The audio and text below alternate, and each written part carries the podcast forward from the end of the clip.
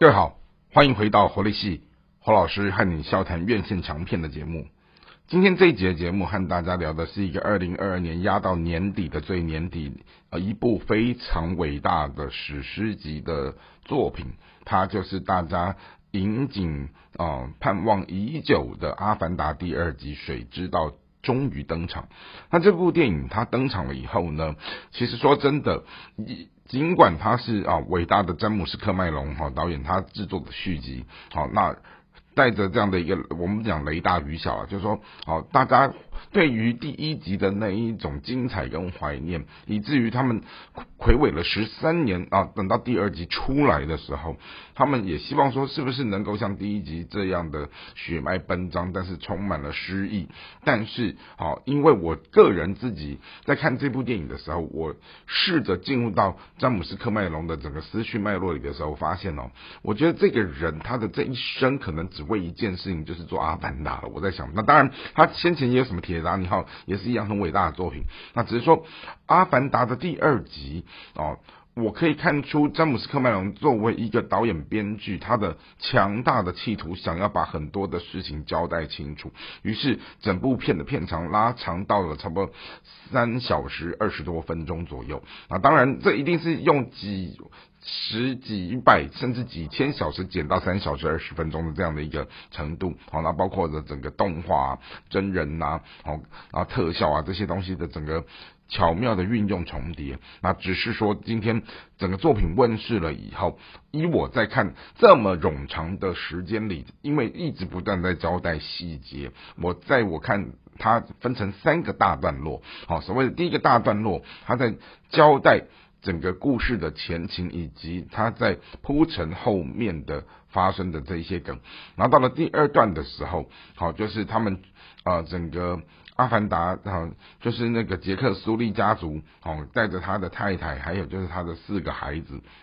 离开了他们的所谓的森林的部落，然后自我放逐到了整个所谓的海洋的部落去，然后试着得到海洋部落这边的人的接纳。而在第二个小时的过程当中，我们看到了就是整个族群的融合啊，然后跨文化冲突，看到了所谓的青少年的问题，然后看到了人在适应环境当中的。整个震荡，甚至于我们看到了，就有一些青少年跟青少年之间哈，他们的那一种白目，哦，在开玩笑或者甚至于在玩闹的过程当中是不看后果的东西，然后导致于当这件事情一旦小孩子之间的这些冲突，它扣连到了大人之间的这样的一个情感，是不是相对也会受到考验的时候，我觉得这个也是很人心人性的东西。好，那当然四个小孩里面有四种不同的个性。然后他在刻画每个小孩的个性的时候也很清楚。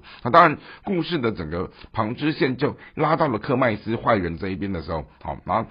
他们那等于说他俘虏了一个就是。当时他们在撤退的时候没有带走的一个小婴儿长大了，好，然后这个小男孩叫蜘蛛，而一看就知道这个小男孩就是科麦斯的亲生儿子，但是他们不敢相认，于是他就在这过程当中，好，他试着在拉拢这个孩子，而这个孩子也适度的试出了某一种善意，告诉他纳美文化是什么东西，然后借由这样的一个方式场，利用这个小孩啊。重新进入到潘朵拉星球的时候，去一举消灭掉，哦，就是科麦斯心中的大恨，就是杰克苏利这个人。那后来好不容易整个跨文化的东西适应到差不多，大家也期待，哎，可以在这边安身立命的时候，结果好巧不巧，就是呃。他们的等于说杰克的女儿，好起立，他就进入到了整个水母的世界里面去的时候，他他用他的整个连接。好，去生命连接，去跟这样的一个东西连线的时候，他看到了许多他的生命的起初的过往，然后这个严重的整个癫痫发作的时候，最后还是请到了医疗团队来救治他的孩子。而不幸的是，这个救治的团队被侦测到，被科麦斯他们侦测到了哦，有所谓的飞机的航道的这个讯息的时候，他们就在料想说，是不是杰克苏利他们全家躲在这个地方？于是他们就开始进入到第三小时的观众们期待的这一种所谓的好磅礴的大战。那确实。故事进入到第三小时的时候，它非常的刺激，非常的精彩。然后，他也试着为前两个小时在交代陈述很多细节的东西当中去